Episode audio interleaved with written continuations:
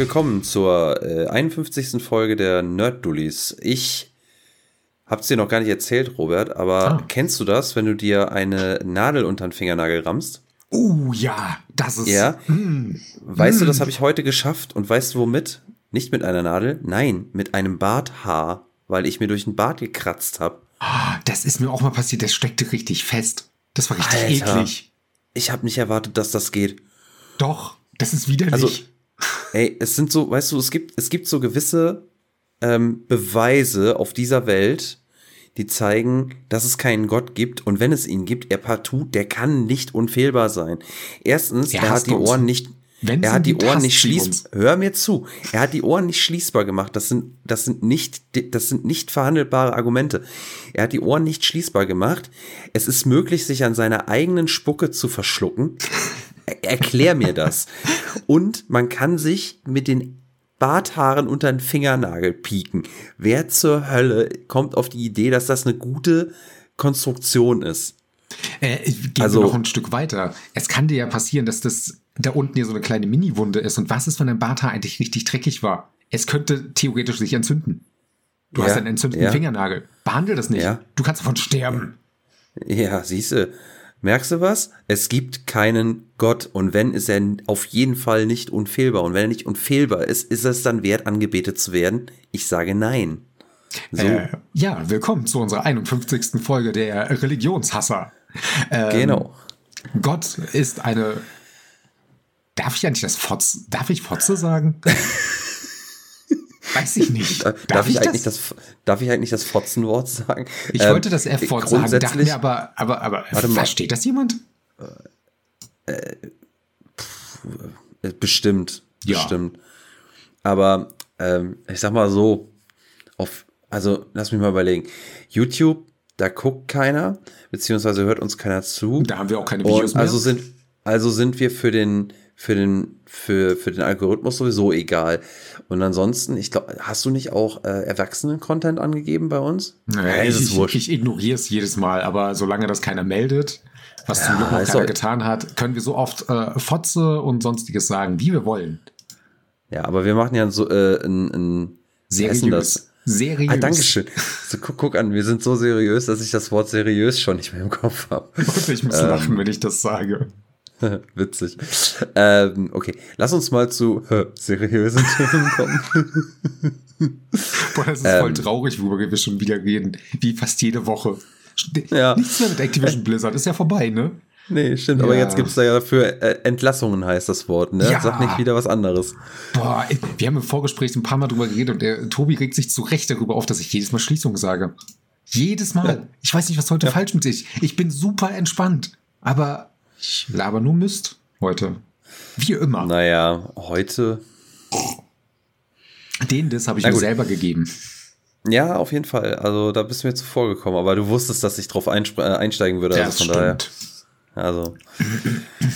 Äh, gut, ähm, ich weiß nicht, wir- das, das Problem ist, es ist, es ist mega traurig, ähm, aber äh, es, es lohnt sich auch nicht groß drauf einzugehen, weil im Endeffekt, es ist, es, wir haben es, glaube ich, schon letzte Woche besprochen, ähm, dass es im Moment ähm, unfassbar viele Layoffs gibt. Das ist teil, es hat so Ausmaße, dass es ja sogar eigene Webseiten gibt, die quasi Buch darüber führen, wo Entlassungen stattfinden. Und selbst auf äh, gamesindustry.biz, äh, wo ich heute meine Infos her habe, ähm, gibt es einen extra Reiter, wo nur Layoffs gelistet sind. Ähm, der aktuellste Eintrag ist äh, aus dem Hause Sony, beziehungsweise jetzt Bungie, ähm, die ja von Sony aufgekauft worden sind vor anderthalb Jahren, zwei Jahren. Ist noch nicht so lange her. Ist noch nicht so lange her. Ich glaube, das waren anderthalb Jahre etwa. Ja, auf jeden Fall. Ähm, und äh, ja, es hat halt immer diesen fiesen Beigeschmack. In dem Fall sind es auch ganz viele Seniors, die äh, gegangen worden sind. Und darunter auch äh, ein, ich habe den Namen leider nicht auf Pfanne, aber der einer der, ich glaube sogar alle Komponisten zu, für Destiny ähm, sind Der steht halt immer als Co-Composer äh, drin für die Ja, meisten. Sachen. Er Ja, ist klar, aber wenn's Co-Composer ist- Maßgeblich für sehr, sehr krasse Sachen. Ja, Co-Composer steht da einfach drin, wenn mehrere an dem Soundtrack genau. beteiligt sind. Dementsprechend ist es immer ein Co, ob in welchem, was, was für einen Anteil er auch immer an dieser Musik trägt. Ähm, Fakt ist auf jeden Fall, ich meine, es sind alle Composer oder zumindest die meisten entlassen worden. Und dann noch ein paar andere Community Manager und, und, und, frag mich nicht. Äh, ich glaube, das ist im Moment sowieso so ein Ding, dass ganz viele Community Manager, QA, ähm, also äh, die, die, äh, die Tester im Endeffekt hm. und äh, auch äh, Marketing-Leute entlassen werden. Ähm, und da habe ich neulich auch noch mal so ein Take zugehört. Ähm, das ist äh, vor, vor, allem auch die Seniors, ne? Teilweise mhm. werden ähm, wirklich äh, Top-Marketing-Menschen entlassen, äh, wo man sich die Frage stellt, äh, weil die halt für ein Projekt jetzt geheiert worden sind, also angestellt worden sind. Das Projekt ist durch und er wird wieder entlassen, weil ja, das Projekt ist durch, für das er angestellt worden ist, anstatt ihn mhm. zu halten und seine Expertise einfach für die nächsten Projekte zu nutzen. Ähm, natürlich kann man drüber diskutieren und ich, ich bin auch kein, ich bin auch kein äh, Wirtschaftsexperte. Ne? Es wird äh, ein, ein, ein, Business-Gedanke dahinter stecken. Weil natürlich, wenn jetzt jetzt kein Projekt gibt, was, äh, sagen wir schon in einem Status ist, wo man sich übers Marketing Gedanken machen braucht, äh, braucht man vielleicht so einen Top-Marketing-Menschen auch ja, sein Top-Gehalt dann nicht zahlen. Ne? Mhm. Das ist halt alles wieder Geld, was man sich als CEO in die eigene Tasche stecken kann. Ähm, und das ist auch wichtig. Ich meine, so ein CEO muss ja auch von was leben. Und so. Ja, ja. Beziehungs beziehungsweise so ein, so, ein, so ein Aktionär und Investor will ja seine, seine Ausschüttungen haben, ne? Hm. Ja, das habe ich also, ganz oft im Rahmen von der ganzen Epic-Geschichte mitgekriegt, wie, wie als die dann halt äh, gekündigt haben, wo es dann sogar hieß, dass auch Fortnite teurer wird, wo man ja bei Epic nicht davon ausgehen muss, dass die wirklich Verluste schreiben, wo es ja im Endeffekt mehr darum geht, dass sie nicht genug Gewinn machen. Und das für die dann halt ein Grund ist. Hm. Das ist dann halt durchaus zweifelhaft. Gerade im Marketingbereich kann ich mir halt ganz gut vorstellen, dass es sehr viel daran liegt, dass sich Marketing momentan extrem ändert. Denn das, was wir klassisches Marketing, was wir sonst früher mal hatten, das gibt es ja gar nicht mehr. Marketing ist ja mittlerweile eigentlich Social Media. Ja. Wenn, du, wenn du eine Marketingkampagne startest, startest du die nicht auf einer Litfaßsäule. Du startest die mittlerweile sondern, über einen äh, Influencer. Sondern, ja. Oder auf der, auf der Las Vegas 4. Äh, Stimmt, das ist äh, mittlerweile so ein Ding geworden, ne? Mortal Kombat, oh, war, Xbox. Das ist Spider-Man. Also da, Hast da, du das da von, ich, von, Microsoft gesehen? Das fand ich sogar noch mal besser gemacht. Nee, das hab, ich habe es glaube ich gesehen, aber ich habe es nicht mehr im Kopf. Die haben halt versucht, dann so, so ein, sowas wie einen 3D-Effekt zu machen, indem sie einen Rahmen da drin erstellen und dieser Rahmen halt dann immer wieder gebrochen wird durch die Objekte, die da vorkommen. Es ist super krass. Ich weiß auch nicht, was das kostet an äh, Marketing, aber es ist halt, äh, das Krasse ist halt, du kannst halt, du buchst halt einmal dieses Marketing-Ding, dann hast du halt dein Team, was gerade ein Video dafür zusammenstellt und du machst halt dann nochmal äh, die meiste Werbung damit, dass du das Video davon teilst. Mhm. Und auch da ist wieder, ne, das ist, Marketing wird anders gemacht. Mittlerweile. Ja, oder? Ja, auch viel mit Influencern, ne? Ja. Also ganz viel Influencer, die äh, vorher schon mal Codes kriegen, die Anspiel-Sessions kriegen und die das dann äh, ganz groß äh, äh, publizieren und so weiter. Und das ist ja auch, auch so ein Ding. Wobei sich ja sogar das momentan ja wieder wandelt, weil auch dieses äh, Ganze, du machst ein Event wie jetzt damals bei Apex Legends. Bei Apex muss ich halt immer sagen, finde ich das am krassesten. Die haben von heute auf morgen halt gesagt, okay, hier ist ein Event. Die haben sieben der erfolgreichsten Streamer eingeladen und das war's denn. Das war deren mhm. Marketing. Endergebnis sieben Millionen Spieler innerhalb von einer Woche. Ja, das schon. Also da verstehe ich zumindest diesen Ansatz, dass man im Marketingbereich äh, schließt, dass du halt Komponisten rausschmeißt. Und wir reden bei dem Michael Salvatori nicht von irgendjemanden, auch wenn ich den Namen jetzt so richtig amateurhaft ausgesprochen habe. Wir reden von dem Typen, der maßgeblich für das Halo-Theme mitverantwortlich war. Hm. Und jeder, der Halo 1, 2 oder sonstiges gespielt hat, hat jetzt gerade einen kleinen Ohrwurm. Wenn nicht, seid ihr halt schlechte Menschen, weil das halt ein geiles Lied ist. Wovon es sogar ein ja, Video gibt, wie das auf einer, äh, von einer Highschool-Football-Mannschaft äh, gespielt wurde. Also von der Vorschau, von der, nicht von der Mannschaft selber. Das wäre krass. Von der, March, von der Marching Band meinst du? Oder genau, sowas. was super cool Von ist. der Footballmannschaft wahrscheinlich nicht. Ja, ja, das, das wäre aber auch witzig. Mit Foot Boah, nee, nee, ich höre auf zu reden. Nee, ja, übernimm, bitte. übernimm bitte, übernimm. Äh, äh Scheiße ja, daran. Ja. Machen wir doch die ganze Zeit. Ja. Ähm, du hattest aber vorhin noch mal, äh, also einen ganz interessanten Take, wobei ich jetzt gerade überlege. Ah ja, genau. Ähm, das kann man vielleicht noch mal vorher reinpacken, weil du hattest ja noch mal so einen Take zum, zum Thema äh, Stand der Videospielindustrie aktuell. Mhm. Aber vielleicht packen wir vorher noch mal ähm, Microsoft rein, weil auch die äh, sind so ein bisschen Teil der Story, ach, der, der News wieder gewesen, weil die jetzt auch neue Herangehensweise fahren wollen, wie sie mit Third-Party-Anbietern, zumindest was ähm, Third-Party-Equipment angeht, äh, mhm. umgehen möchten. Also was Controller von Drittherstellern und so weiter angeht. Von ähm, ganz wichtig, nicht lizenzierten Drittherstellern. Das ist immer ganz wichtig. Richtig, richtig, richtig. Und ähm, da soll es halt so laufen, dass die ähm, Peripheriegeräte dann halt nicht mehr genutzt werden mhm. können auf den aktuellen Konsolen. Ich weiß jetzt nicht, ob es die One-Konsolen äh, auch betrifft oder nur äh, die Wird auch die One-Konsolen betreffen, weil es ja immer noch rein von mhm. dem System her eine Familie bleibt. Ja, stimmt. Und ähm, genau, da äh, werden sie es so weit ähm, äh, limitieren, als dass nur noch ähm, lizenzierte Produkte äh, tatsächlich ähm, ja, nutzbar sind auf den, mhm. äh, für die Konsolen, fürs Spielen. Äh, das heißt, das sind dann die äh, ähm, Geräte, auf denen draufsteht, designed for genau. Xbox. Das Und, ist zum äh, Beispiel Turtle Beach, Power A, ähm, genau. PDP, ich glaube, die sind, äh, bringen Power A raus, aber egal. Was die rausbringen, das ist halt alles lizenziert, dementsprechend braucht man sich da jetzt keinen Kopf machen. Ja. Was ich mich da gefragt habe, ob das auch rückwirkend gilt. Also wenn du jetzt ein, ein ja. Gerät hast, was äh, also müsste ja eigentlich, ne? Ersten, Im Endeffekt wird das ähm, nichts anderes die, sein als ein kleines äh, wird nichts anderes sein als ein kleines Update, was dann im Endeffekt mhm. dafür sorgt, dass ein gewisses Signal quasi gecuttet wird, äh, was dann quasi die Nutzung unmöglich macht. Jetzt ging ja darum, dass einige Nutzer eine Fehlermeldung bekommen haben, beziehungsweise einen Hinweis, dass ab dem und dem Datum deine Hardware nicht mehr funktionieren wird. Hm. Dass die nicht lizenziert ist. Ähm, es ist jetzt auch schwierig, einfach so äh, Microsoft den äh, schwarzen Peter die, äh, äh, zuzuschieben. Sagt man das so? Ist mir egal. Ja, ich laber sowieso so. nur Müll. Sehr schön, das nee, freut dem, mich. Ich habe nicht ganz ausnahmsweise richtig.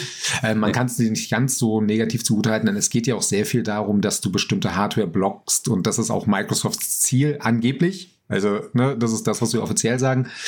Äh, Sachen blocken, die dann halt für andere Spieler nervig sein können. Sowas wie äh, der XIM Adapter oder äh, Chronos, ähm, das sind Adapter, wo du mit halt deine Maustastatur anschließen kannst, die von der Konsole nicht als Maustastatur erkannt werden.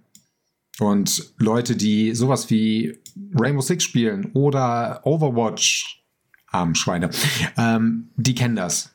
Bei den einen Spielen wie bei Overwatch gibt es zwar offizielle Wege, mit PC-Spielern zu spielen, auch bei Fortnite und Call of Duty gibt es das.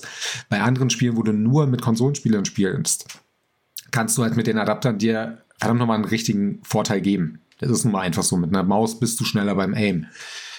Sowas soll halt geblockt werden. Auch ähm, Controller-Adapter, die dafür da sind, dass du PS5-Controller oder PS4-Controller an der Xbox nutzen kannst. Auch sowas wird wahrscheinlich geblockt. Da steht natürlich nicht alles 100% fest, weil man noch nicht äh, keine Liste rausgegeben hat mit äh, Accessoires, die nicht mehr funktionieren. Rechne aber, rechnet aber damit, wenn ihr sowas verwendet, dass das bei der Xbox demnächst nicht mehr funktionieren wird. Man sollte aber auch im Umkehrschluss danach gehen, nicht nur sagen, ja, ey, das ist doch cool von Microsoft, sondern es geht halt am Ende trotzdem noch um Geld. Denn für die Lizenzierung und für diesen Button Designed for Xbox zahlen die Firmen Geld. Das müssen sie danach auch wirklich, wenn sie sagen, die wollen was rausbringen, ohne das zu machen. Das war vorher halt machbar. Du konntest halt auch online die Controller kaufen, die das nicht draufstehen haben, die dann billiger waren. Diese Firmen müssen das jetzt haben. Ohne wird das nicht mehr funktionieren.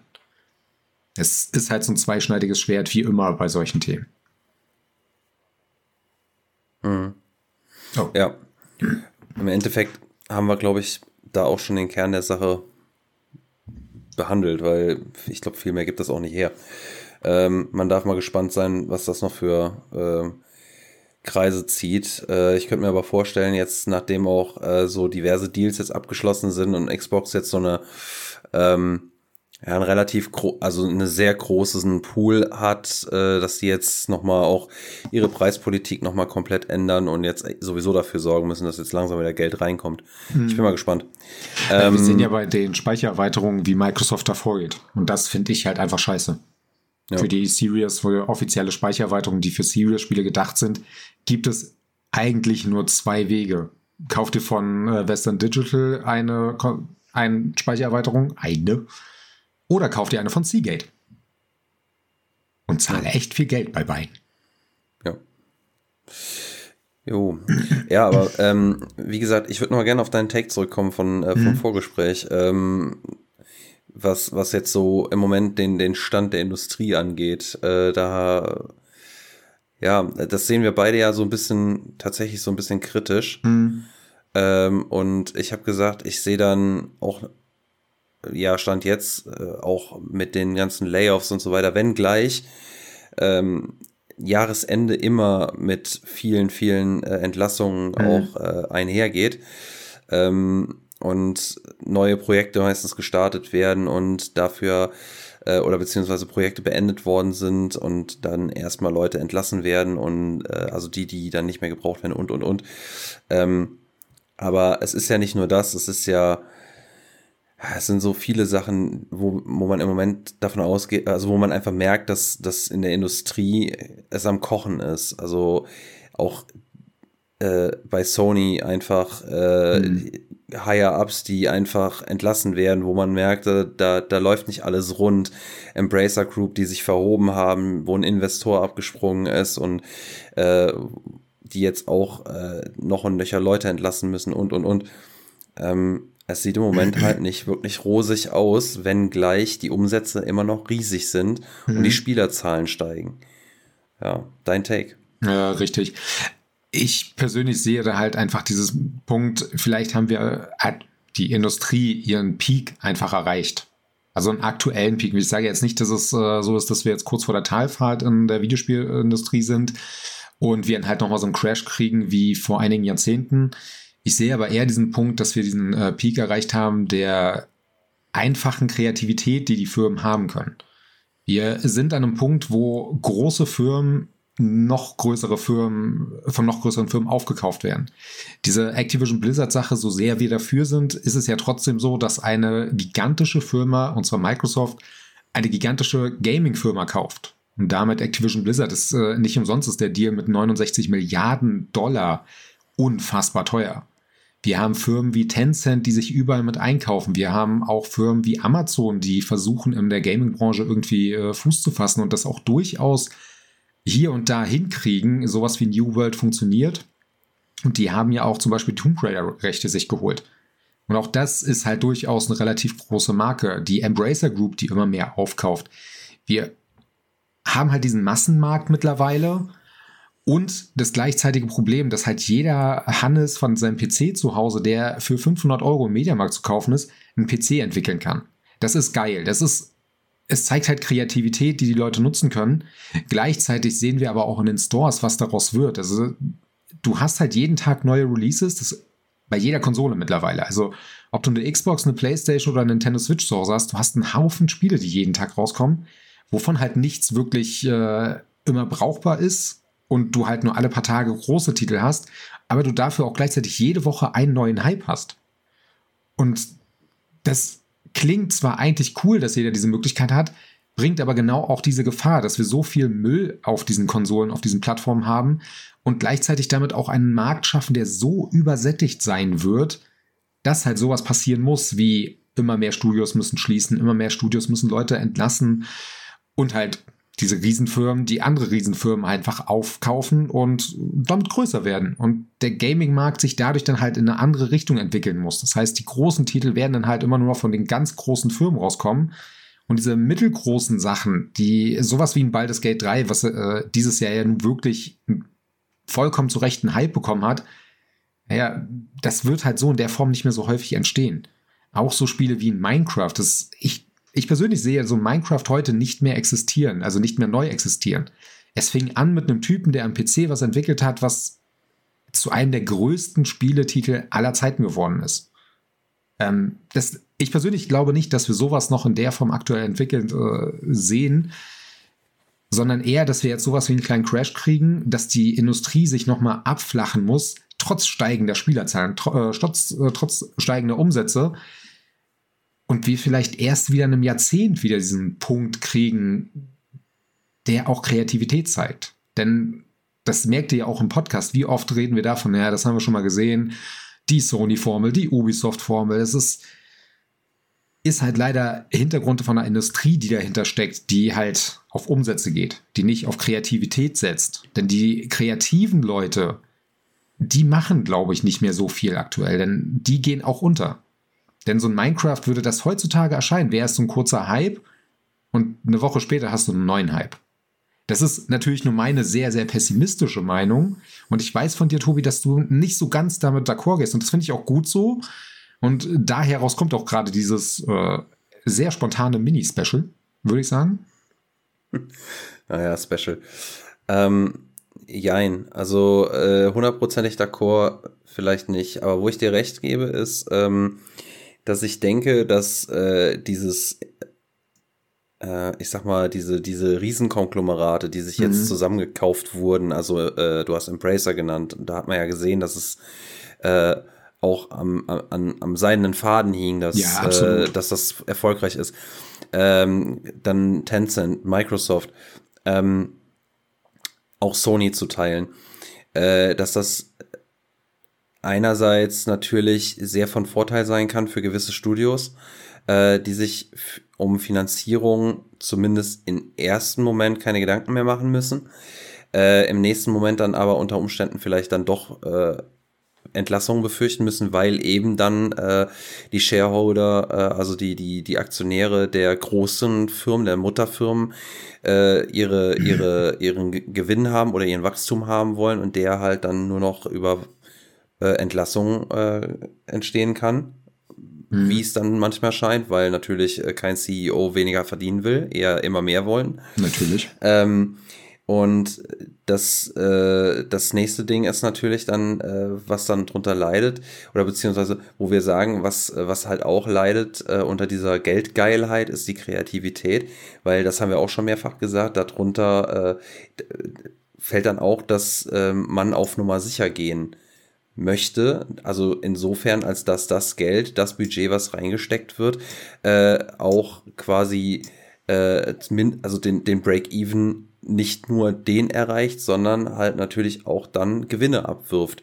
Mhm. Ähm, und äh, das ist das eine.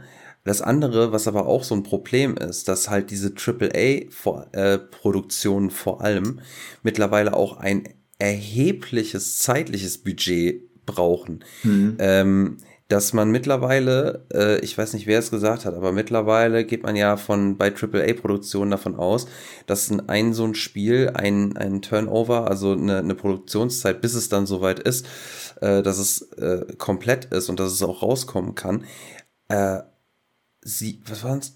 sieben bis äh, zehn Jahre brauchen mhm. kann. Und dann musst du mal überlegen, dass zehn Jahre sind länger als die äh, äh, durchschnittliche Konsolengeneration mhm. braucht. Wenn du überlegst, zehn Jahre, das sind, da sind äh, Grafikkarten zweimal äh, veraltet in ja. zehn Jahren. Und äh, das, das, das ist krass, wenn du einfach überlegst, dass du Spiele anfängst zu entwickeln für die nächste Generation oder die übernächste Generation von Grafikkarten oder die nächste Generation von, von Konsolen. Und dann musst du überlegen, nicht nur, was ist technisch dann möglich und worauf müssen wir uns jetzt, wo, worauf, wo, womit müssen wir rechnen. Da werden ja auch äh, Engines neu entwickelt und weiterentwickelt und hast du nicht gesehen und das musst du bedenken. Du musst auch bedenken, was wollen die Spieler vielleicht in dieser mhm. Zeit haben. Und dann ist es natürlich so, dass du guckst, was, äh, und das, das verstehe ich dann auch ein Stück weit, du willst, dass das, was da an Zeit und Geld reingesteckt wird, beziehungsweise das Geld muss ja vorher schon da reingesteckt werden, weil das muss da sein.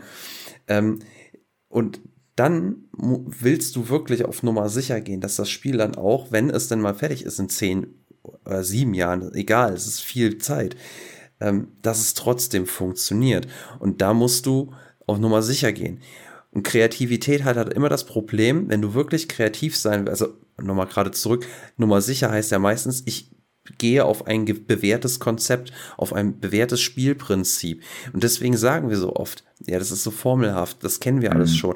Aber es ist auch immer so, dass wir zum Beispiel sagen, äh, God of War Ragnarok kannten wir schon, kennen wir aus dem 2018er God of War. Aber es hat trotzdem Spaß gemacht, es mhm. war trotzdem ein gutes Spiel. Äh, Spider-Man 2 kannten wir schon irgendwie. Hat mir persönlich unfassbar viel Spaß gemacht. Spre sprechen wir nachher noch drüber. Äh, For äh, Horizon, Forbidden West zu Zero Dawn. Mehr vom Gleichen. Ein bisschen, bisschen ergänzt. Aber auch um Elemente, die man schon von anderen Parts kann, von anderen Spielen kennt, weil sie sich in anderer Position bewährt haben und man mhm. davon ausgehen kann, dass es sich wieder bewähren wird. Und es hat auch für mich immer funktioniert auf einer gewissen mhm. Ebene. Ähm, es, es also ich, ich kann es ein Stück weit nachvollziehen. Ich, äh, ich, ich habe ja selber sogar was davon und ich bin dementsprechend auch wieder ein Teil des Problems. Ähm, und zu dem, was ich vorher dann angeschnitten habe, Kreativität birgt halt immer dieses Risiko, dass es an den Leuten vorbeigehen kann dass es die Leute nicht kriegen kann. Ähm, wenn du was neu machst, sei es Artstyle-mäßig, sei es Gameplay-technisch und Gameplay-technisch wäre int das Interessantere, ähm, kann es immer sein, dass es die Leute nicht kriegt. Ähm, heißt, dass es vielleicht im Großteil der Menschen keinen Spaß macht oder dass es vielleicht ein Teil der Menschen einfach nicht versteht ähm, und deswegen nicht ankommt. Ähm, ja, ne? Und äh, was halt auch noch ein Problem ist, ähm, oder beziehungsweise dann damit einhergeht, Kreativität, was wir ja auch so häufig sagen, kommt häufig dann von Indie-Entwicklern, Entwicklern, mhm. die mit kleineren Budgets vorgehen, die aber unabhängig agieren können, die einen kleineren Zeitraum ent zur Entwicklung nur brauchen, vielleicht, vielleicht aber auch einen längeren, weil sie nur alleine entwickeln. Aber ähm, generell erstmal in einem kleineren Rahmen entwickeln. Die sind zwar unabhängig, haben aber auch kein Budget und dementsprechend aber auch kein Budget für Marketing und die saufen dann wieder in der äh, im, im, im, im Riesenpool von dem ganzen Müll, der von Indie-Entwicklern auch reingespült wird, weil da kann man von reden. Also das, was an äh, unkuratiertem Scheiß einfach im, im PSN-Store und im Steam und sonst wo äh, reingespült wird. Ähm, von, von Clickbait, also so Klickertiteln über wirklichem reinen Schund ähm, da geht dann so eine Perle auch ganz gerne mal baden, wenn mhm. sie nicht entdeckt wird, weil sie sich einfach auch rein finanziell am Markt vielleicht gar nicht platzieren kann. Ähm, das ist ein Problem und dementsprechend sehe ich das auch, dass äh, irgendwann dieser Sättigungseffekt, der jetzt allmählich sich auch abzeichnet, habe ich das Gefühl, weil diese, diese ähm, dieses, diese mangelnde Kreativität, äh, die wird bemerkt. Zumindest jetzt erstmal so im, äh, im, im ähm, journalistischen Bereich, sage ich mhm. jetzt mal. Aber ähm, das wird wahrscheinlich dann auch irgendwann mal bei der breiten Masse ankommen. Es beschweren sich ja auch zum Beispiel die FIFA-Spieler regelmäßig drüber, dass FIFA immer das gleiche Spiel ist. Sie kaufen es trotzdem. Ja. Sie kaufen es trotzdem. aber auch, auch da wird es dann so sein. Yeah. Die haben aber, wenn es Spaß macht, ne, äh, auch Call of Duty, es ist immer das Gleiche. Aber wenn es den Leuten Spaß macht, ich kann es auf beiden Ebenen verstehen. Ähm, und dann kommt der nächste Punkt, ähm, dass die Spiele regelmäßig kaputt auf den Markt kommen und teilweise ohne Day One Patch nicht spielbar sind. Hm. Und auch das wird auch früher oder später die ganze Sache, das gegen die Wand fahren, äh, nur begünstigen, würde ich behaupten, weil jetzt die letzten Jahre ist es, sagen wir mal so die letzten fünf, sechs Jahre, ist das schon ein Problem geworden. Äh, hm. Die Leute haben es irgendwie mitgemacht. Ich könnte mir gut vorstellen, dass es früher oder später dann tatsächlich auch beim letzten ankommt, okay, ich bestelle nicht mehr vor, ich warte mal die Reviews ab und ähm, dann warte ich lieber auf den Preisdrop. Ja, weil wobei da die Spiele, wenn die Spiele, wenn die Spiele kaputt auf den Markt kommen, sorry. Warte, ja, warte, wenn die Spiele nämlich kaputt auf den Markt kommen, aber jetzt trotzdem teurer auf den Markt kommen, also für 70, 80 Euro mittlerweile, ähm, und ich bin einer, der sagt, so, ich verstehe es auch ein Stück weit, wenn die Spiele teurer werden, ähm, aber dann sollen sie auch bitte fertig auf den Markt kommen. Ja, so, zum Thema Preise kommen wir äh, in einem anderen Podcast nochmal genauer, weil da gibt es noch ein paar mehr Punkte, die man berechnen muss. Ja. Nee, aber das ist so, das ist so mein Take. Also ich, wie gesagt, ähm, bin da nicht so weit weg von dir. Also ich, ich glaube mhm. auch, dass wir auf eine, auf zumindest ein, ein deutliches Plateau äh, zusteuern, äh, wenn wir nicht sogar schon dort angekommen sind. Wollte ich gerade äh, sagen, bei Thema ja. Kreativität sind wir da schon länger bei angekommen. Denn die, mhm. diese Indie-Perlen, die dazwischen mal rauskommen, die sind halt sehr rar geworden. Und wie du halt sagst, ne, bei dem ganzen Müll, bei den ganzen Shovelware-Spielen, wenn, äh, guck dir mal bei Steam an, was jeden Tag rauskommt und finde davon was Geiles. Du hast mhm. manchmal das Glück, dass da so ein gehypter Titel rauskommt und der wird dann auch mal was. Ähm, momentan gibt es aber so ein gutes Beispiel. Ich finde, äh, Cocoon ist für mich tatsächlich ein gutes Beispiel für, wie es leider nicht laufen sollte, denn es geht meiner Meinung nach in, äh, in dem Gros der Presse unter. So ein paar haben einen Testbericht rausgebracht, haben gesagt, das ist cool und es ist heute tot. Ich, ich lese mhm. nichts mehr über Cocoon. Ich meine, klar, du liest auch nichts über irgendwelche Patch Notes, weil das Spiel einfach fertig war. Ähm, ich hatte, glaube ich, bis heute kein Update. Das zeigt aber eher, dass der Entwickler gut gearbeitet hat. Aber ich es ist auch halt in dem Spiel unter, ist so untergegangen einfach. Komplett. Ja, aber das, das Spiel war auch äh, absolut äh, technisch in einem Top-Zustand. Mhm. Ich habe auch nichts gesehen, wo ich jetzt sage, das muss gepatcht werden. Ja, ähm, um euch jetzt nicht komplett negativ aus der Sache rauszulassen, es gibt natürlich auch die positiven Beispiele. Es gibt ja auch Firmen, die das hinkriegen. Baldur's Gate haben wir jetzt schon mehrfach genannt, ist absolut ein positives Beispiel, auch wenn es kein AAA-Titel ist, aber auch kein Indie-Titel. Muss man halt auch sagen, die haben ja trotzdem vorher schon einige Titel gemacht, die die ja durchaus mindestens mal im Double-A-Bereich hochsetzen. Ähm, und ob ihr es leid seid oder nicht, ich finde auch ein Kojima ist halt immer noch jemand, der für Kreativität einstehen kann und trotzdem ein entsprechendes Budget bekommt. Das sind meiner Meinung nach aber Ausnahmen. Und ich komme später noch ja. zu einem anderen Spiel, äh, wo ich auch sage, der Entwickler kann, braucht also, aber Zeit und Geld.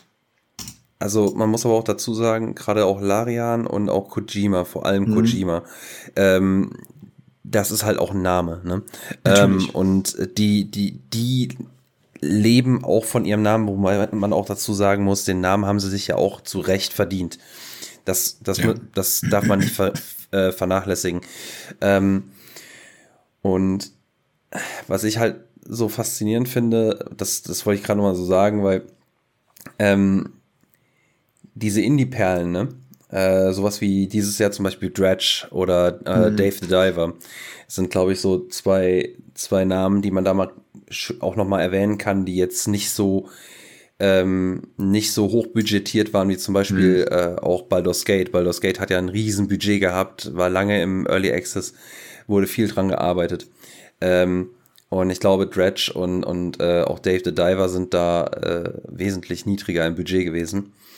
Ähm, ich könnte mir aber gut vorstellen, dass äh, nächste Triple oder Double A, also auf jeden Fall teurere Produktion, äh, noch mehr in diese Kerbe äh, unter Wasser ähm, äh, oder, oder Fischen oder was weiß ich nicht noch irgendwie reingehen können, weil äh, lustiger, also eventuell, ne, natürlich noch ein bisschen breiter ausgefächert und hast du nicht gesehen, aber weil ich mir vorstellen kann, jetzt haben die gesehen, oh, guck mal, das ist gut angekommen, ähm, das machen wir jetzt auch, weil das ist ja das, ähm, was was ja so auf Nummer sicher gehen bedeutet. Ne? Du, du guckst dir an, was, was kommt gut an, was fressen die Leute. Ja, dann produzieren wir mehr vom, vom Gleichen. Nur mhm. vielleicht ein bisschen polierter, ne? In, in einer realistischeren Grafik, äh, mit einem größeren Budget, mit mehr Content, ähm, was weiß ich. Ähm, und das ist zumindest meine Befürchtung. Ne? Also nicht, dass es jetzt wirklich so kommen muss, aber das könnte ich mir halt gut vorstellen.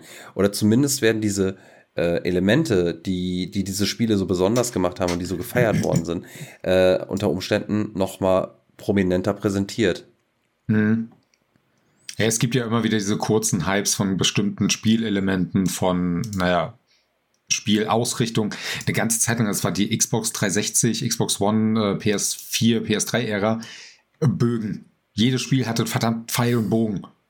Gott, ist mir das damals so. auf den Sack gegangen. Ich hab's in Far Cry 3 geliebt und danach ja. hatte jedes Spiel Pfeil und Bogen. Ich hab so, halt die Fresse, es, es reicht. Nicht jedes Spiel muss, kann das nutzen. Ich muss sagen, ich finde es nach wie vor schade. Nicht scheiße. Ich finde es nach ja, wie vor ziemlich ja, cool ja. eigentlich. Ich, ich, ich weiß es nicht warum, aber ich mag Pfeil und Bogen. Aber ich verstehe auch deinen Punkt durchaus mhm. und ich verstehe, ich, ich würde, ich würde niemandem, der sagt, oh, mich kotzen Pfeil und Bogen langsam an, äh, sagen, ach, du hast doch keine Ahnung, weil ich, ich verstehe von wo das kommt. Es ist halt wirklich, wie gesagt, das ist ein Muster, das stimmt. ähm, ein Punkt hätte ich übrigens zu dem Thema noch kurz. Ähm, weil du ja gerade meintest, wie lange so Konzeptphasen passt. Das äh, passt ganz gut mit dem Bericht, den äh, Remedy rausgebracht haben, die jetzt Alan Wake 2 rausgebracht haben. Die haben kurz erwähnt, wie es mit den anderen Spielen aussieht. Und ich war ehrlich gesagt geschockt, wie lange die dafür brauchen. Ich weiß nicht, hattest du das gelesen? Mm, nee, gelesen nee. habe ich dazu nichts. Ich habe was gehört, aber erzähl mal. Äh, Control 2 wurde ja vor anderthalb, zwei Jahren oder so schon mit einem äh, Konzeptbild äh, angekündigt. Die sind äh, gerade mal in der Proof of Concept Phase und noch nicht komplett durch. Die fangen noch nicht mehr mit der Entwicklung langsam an. Haben aber mhm. schon seit zwei Jahren das Spiel in der, in der Hinterhand. Max Payne 1 und 2 Remake. Und wir reden hier von einem Remake, was ein bisschen umgestaltet wird. das Ding geht jetzt erst in der Vorproduktion los. Auch das wurde Anfang diesen Jahres bekannt gegeben, dass man schon länger dran arbeitet. Die haben noch zwei weitere äh, Projekte, die halt nicht bekannt sind. Selbst die sind noch in der Proof of Concept Phase, obwohl man die Namen vorher schon gehört hat. Äh, Codename Condor wurde vor über anderthalb Jahren auch schon mal erwähnt, dass sie da dran sind. Der, sorry, dass ich da jetzt so spät noch dazwischen hake, aber ich finde das einfach krass, wie lange sowas wirklich dauert. Mhm. Und muss da halt auch leider dahinter sagen, es ist manchmal nachvollziehbar, dass die Firmen da auf Nummer sicher gehen wollen. Ja, genau, das, das meinte ich ja vorhin. Aber nicht das immer. Ist, nee, also sicher, aber äh, das, das meinte ich ja. Wenn du quasi, äh, das, das, wenn du als Firma oder die, die allermeisten Firmen, äh, Studios brauchen Investoren für ihre mhm. Projekte. Und diesen Investor, den suchst du relativ früh. Ja, musst du.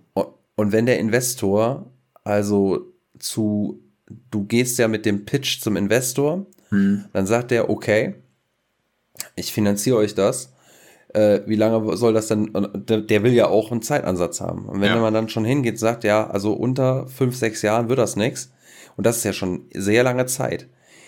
Ähm, dann wird der Investor zwangsläufig in eine Sache investieren, sein Geld reinstecken, von der er erst in frühestens da gehen wir mal von einer Entwicklungszeit von wirklich sechs Jahren aus, was, wenn wir jetzt mal nicht verschoben werden, dann wird er sein, sein Geld frühestens in, ich sag mal, sieben Jahren, vielleicht, wenn es richtig gut läuft, auch in sechseinhalb Jahren sehen, mhm. äh, wiedersehen. Und ein Gewinn vielleicht auch noch, und das wird noch ein bisschen länger dauern. So, und das muss man bedenken. Da muss der aber auch, oder dann will der natürlich aber auch eine Sicherheit haben, dass er sein Geld wieder kriegt. Mhm. Ich meine, gut, man muss dazu sagen, er wird wahrscheinlich, werden da Verträge geschlossen, dass zumindest sein Geld wieder zurückkommt. Aber dann muss natürlich geguckt werden, dass die Verträge, dass, dann muss das Studio, äh, ist dann ja im Zugzwang, äh, dass das Geld auch da ist was ja. wieder zurückgezahlt werden kann, weil sonst muss das Studio dicht machen. Und das ist das Problem. Ähm, und auch, wie, wie du schon sagst, dann eben auch verständlich, dass man da auf Nummer sicher geht und guckt, dass man Konzepte verfolgt, äh, die sich schon bewährt haben. Ähm, und ja, das sehe ich dann auch ein. Das ist der Punkt, wo ich auch sage, das verstehe ich auch, ähm, diesen Ansatz dann. Ja, ich glaube, das ist äh, da nochmal wichtig, dass wir sowas wirklich nochmal im äh, Umkehrschluss ein bisschen darstellen, dass die äh, Investoren natürlich eine Sicherheit brauchen, dass du halt nicht sagen kannst dir, ähm, für Privatpersonen finde ich ist Kickstarter ein gutes Beispiel. Ich äh, habe eine ganze Zeit einen YouTuber verfolgt, der eigentlich immer nur Kickstarter-Projekte gezeigt hat und der auch irgendwann meinte, ja, ich habe keine Ahnung, was jetzt noch ankommt. Der wusste es nicht mehr, weil er einfach irgendwelche Sachen supportet hat, die dann teilweise drei bis vier Jahren gedauert haben. Und so muss mhm. man es halt auch sehen. Du gibst heute Geld aus, um eventuell in drei, vier, fünf oder sechs Jahren ein Ergebnis zu sehen. Und das ist und in der dann, Videospielbranche halt krass. Und dann äh, sieh dir Hyenas an. Mhm. Äh, das, das äh, hier, was ist das? Äh, Multiplayer Service, Service Game von Sega, was jetzt im Grunde genommen fertig war, schon eine offene Beta gehabt hat. Nach x Jahren äh, jetzt gecancelt worden ist und was äh, nachweislich, äh, ich glaube, das teuerste Spieleprojekt äh, Segas war mhm. nach Shenmue. Ja. Drei, glaube ich. Oder eins, ich weiß es nicht mehr. Und äh, ich weiß nicht, wie viele Millionen da reingeflossen sind von Investoren, von Eigenkapital und was weiß ich. Nur, dass es nach Jahren der Entwicklung jetzt gecancelt wird. Komplett ja. weg. Und das, das und das Risiko hast du, Entschuldigung, das Risiko hast du halt in der Entwicklung immer. Und äh, da willst du natürlich gucken, dass das Mini äh, Risiko, soweit es geht, minimiert wird.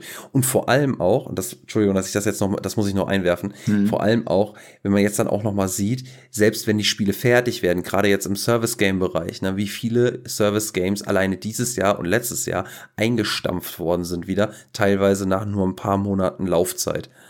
Äh, ja. Und die haben auch Geld gekostet und Entwicklungszeit verschlungen. Das darf man nicht vergessen.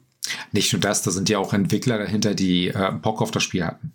Geht ja, ja, nicht nur darum, dass da Leute gezwungen werden, dieses Spiel zu machen. Es sind ja auch Leute teilweise, die ihren Traum da reinsetzen, die ihr gesamtes, die teilweise ihr Privatleben dafür draufsetzen, dass das funktioniert. Und nur weil irgendein Investor dann sagt, ja, nee, das wird nicht funktionieren. Oder die Beta, wie jetzt bei Hyenas, lief nicht so, wie wir es wollten, ist das vorbei. Es ist halt dein Traum, der dir kaputt gemacht wird. Ja. Wie man sagt, nee, das das, das stimmt so, das wird so nie funktionieren.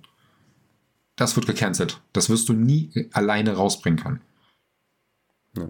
Ich glaube, jetzt gut. sind wir doch wieder mit was Negativem rausgegangen. Das ist gut. Ja, also äh, po positiv, es, es geht bestimmt auch wieder bergauf. So. ja, so. es gibt positive Beispiele. Irgendwann. Ja. Vielleicht äh, noch in diesem Podcast.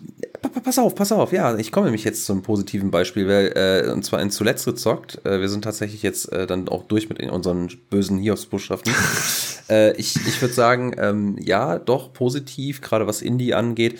Äh, ich habe äh, Chia gespielt. Ähm, ich habe das schon lange im Auge gehabt und habe es dann tatsächlich jetzt, meine liebe Verlobte hat es mir tatsächlich mitgebracht und äh, weil ich ihr da, glaube ich, ein bisschen mit auf den Sack gegangen bin. Und äh, äh, ich muss sagen, es hat sich tatsächlich gelohnt, meiner Meinung nach. Ich äh, habe es, oh, ich weiß gar nicht, wie lange ich das jetzt gespielt habe. Ich glaube, es hat gar nicht so lange gedauert. Das ist ein, äh, ist zwar ein Open-World-Spiel ähm, mit, ich sag mal, dann doch relativ, ähm, wenn man es jetzt, wenn man es jetzt böse ausdrücken möchte, sehr formelhafter Open World es wird zwar so teilweise ein bisschen dargelegt, dass genau so soll eine Open World sein und so weiter. Ich muss sagen, es ist dann doch sehr Assassin's Creed-esque. Äh, man mhm. hat ähm, gewisse Punkte, die man hochklettern kann, die ähm, die, äh, wo, wo man sich dann oben drauf stellt und dann äh, drückt man einen Knopf und Chia gibt einen Schrei äh, von sich und dann äh, öffnet man quasi die Karte, beziehungsweise die Karte ist eigentlich die ganze Zeit, ich glaube, die ganze Zeit offen, äh, nur werden dann ähm, Elemente gezeigt auf der Karte, die dir dann halt verschiedene äh, Aktivitäten nochmal zeigen. Da kannst du äh, irgendwo hingehen, kannst Lieder lernen, du kannst äh, Rennen machen, du kannst dieses und jenes machen. Ähm, und äh, das ist, das ist relativ, ja, ich sag mal Schema F, was so Open World angeht. Ähm, ist aber trotzdem äh, insofern ganz cool, weil diese, ähm, diese Aktivitäten zum einen brauchst du die, um Fähigkeiten aufzubauen. Also es hat auch wieder diese, diese gewissen Rollenspiel, ähm, diesen Rollenspielaspekt, dass du äh, gewisse Fähigkeiten erlernen kannst, beziehungsweise es sind ähm, ja, Fähigkeiten ist vielleicht ein bisschen viel gesagt. Äh, ich muss da gleich mal eher auf, erst auf eine Mechanik äh, zu sprechen kommen, die tatsächlich so dieser Unique Selling Point des Spiels ist, äh, um, um zu erklären, was ich mit Fähigkeiten meine. Ähm, ich muss mich mal ein bisschen sortieren, weil ich habe, es ist schon ein bisschen länger her, dass ich es gespielt habe. Ähm, also wie gesagt, äh, wo ich noch drauf bleiben muss, ist, also es ist halt ein bisschen formelhaft und man hat halt auch noch so ein bisschen Breath of the Wild in dem Ganzen drin, so vom Artstyle her äh, und von teilweise der Fortbewegung, weil man halt auch nochmal so ein, so ein kleines Segel hat, mit dem man irgendwo runterspringen kann und sich quasi und dann halt gleiten kann. Äh, ansonsten ist man viel zu Fuß unterwegs oder tatsächlich auch mit einem Floß, mit so einem kleinen Segelfloß. Ähm, was sehr cool ist, dass dieses Spiel äh, entwickelt ist von äh, ich habe das Studio vergessen. Es ist auf jeden Fall dieses Jahr erschienen im März. Ähm, ist auch für die gängigen Konsolen, also PC, PS4, PS5. Äh, ich glaube nicht, nee, nicht für die Xbox. Nee, nicht für die äh, Xbox. Und es ist entwickelt worden von äh, Scheiße, Scheiße, Scheiße. Ich finde den aber nicht. Aber ja. ja, ich weiß. Ja, so in der Art. Äh, auf jeden Fall äh, ist es ein Studio, das äh, quasi ja in Ozeanien äh, untergebracht ist. Ähm, und also, oh, boah, ich krieg's nicht zusammen. Das ist, äh, warte mal, ich krieg, finde ich es noch irgendwo? Ich bin top vorbereitet. Ich wollte schon die ganze Zeit drüber reden und jetzt habe ich es äh. Das wollte wollt ich auch gerade sagen. Ich kann nicht mal den Namen von dem Entwicklerstudio aussprechen. Ja. Ähm, Nee, das Geile ist nämlich, dass dieses Spiel, um, um da jetzt schon mal äh, drauf einzugehen, also diese Entwickler, die, äh, also Ozeanin ist nicht falsch, ähm, man könnte es nur noch ein bisschen genauer einordnen. Und äh, die Entwickler wollen mit diesem Spiel so ein bisschen ihre Kultur näher bringen äh, und ähm, Verständnis auch für die Kultur und die, äh, ja, ihre Art und Weise mit der ähm, mit der Natur in Einklang so zu sein, sich zu fühlen, äh, rüberbringen. Das Ganze auch mit viel Musik auch tatsächlich von äh, einheimischen äh, Musikern beigesteuert. Und äh, was ich in dem Fall, was sie halt auch in dem Zusammenhang gemacht haben, dieses Spiel äh, ist tatsächlich nur auf Französisch und der einheimischen, also der indigenen Sprache äh, vertont mit englischen, deutschen Untertiteln. Ähm, und ich muss jetzt mal gerade gucken, ob ich. Ja, ja, Awakep ist der Entwickler und. Das klingt äh, professioneller von, als mein Versuch. Ja, äh, gepublished ist es von Kepler Interactive. Und leider Gottes steht auch hier jetzt nicht dabei. Ich versuche immer noch rauszufinden. Äh, Awakep Video Games. Awacap, da stehen sie doch, .com. Seid live bei unserer Recherche dabei. Ähm, naja, ja, aufgenommen genau. live, aber egal. ähm, Neukaledonien, so heißt hm. das. So, und ähm, genau, und äh, das, das Spiel, ja, wie gesagt, findet dann, also diese, diese Welt, diese Open World, äh, erstreckt sich halt quasi äh, auf so ein kleines Archipel, also was äh, besteht aus zwei Hauptinseln und noch so ein paar kleineren Fleckchen äh, Inseln drumherum und ansonsten sehr viel Meer, also Wasser. Und äh, ja, wie gesagt, äh, diese ganze Karte soll so ein bisschen äh, Neukaledonien, also es ist, es ist alles fiktiv, aber es ist so ange sehr nah angelehnt an Neukaledonien, so haben sie es selber dargestellt. Und jetzt komme ich mal zu dem Unique Selling Point. Also Chia ist halt ein Mädchen äh, aus, diese, von, aus diesem Archipel oder von diesem Archipel, ähm, wächst bei ihrem Vater oder mit ihrem Vater auf und ähm, irgendwann merkt sie halt, sie hat so eine besondere Kraft und zwar kann sie sich über einen Seelensprung äh, in gewisse Objekte verfrachten oder auch Tiere. Also kann die quasi übernehmen und kann dann diese auch steuern. Also das können zum Beispiel Laternen sein, die können, da kannst du als Laterne rumspringen oder als Holzpflock oder als Stein. Oder eben, du kannst äh, dich in einen Hund teleportieren, in einen Hirsch, in so ziemlich jedes Tier, was da rumkreucht und fleucht. Äh, auch Vögel und dann kannst du zum, kannst du halt auch fliegen. Solange eben dein äh, Seelen oder dieses, äh, ich weiß nicht, wie man es nennt, äh, Seelenmeter nenne ich es jetzt einfach mal. Also man hat so eine, äh, so eine Anzeige, die besteht am Anfang, ich glaube, aus äh, einem, fängt es mit einem an oder direkt mit zwei, ich weiß es nicht. Also man hat dann ein bis zwei Balken am Anfang, die unten am Bildschirmrand in grün leuchten und allmählich äh, sich leeren, wenn man eben als seelenbesessenes Tier oder Objekt durch die Gegend hüpft. Und ähm, genau, sobald dann halt diese Anzeige aufgebraucht ist, verwandelt, äh, verwandelt sich Chia wieder zurück. Ähm, ja, und dann, äh, also das ist halt so erstmal so diese, diese Mechanik für Chia selber, also für diesen Seelensprung. Und ähm, dann kriegt Chia ganz am Anfang ihrer Reise auch noch eine Ukulele geschenkt, äh, die sie dann auch später spielen lernt. Und man kann über ähm, äh, an gewissen Punkten einfach äh, halt, äh, ich, ich glaube, über Steine stapeln. Gibt es nämlich auch noch so Minispiele, wo man äh, so Steintürme baut.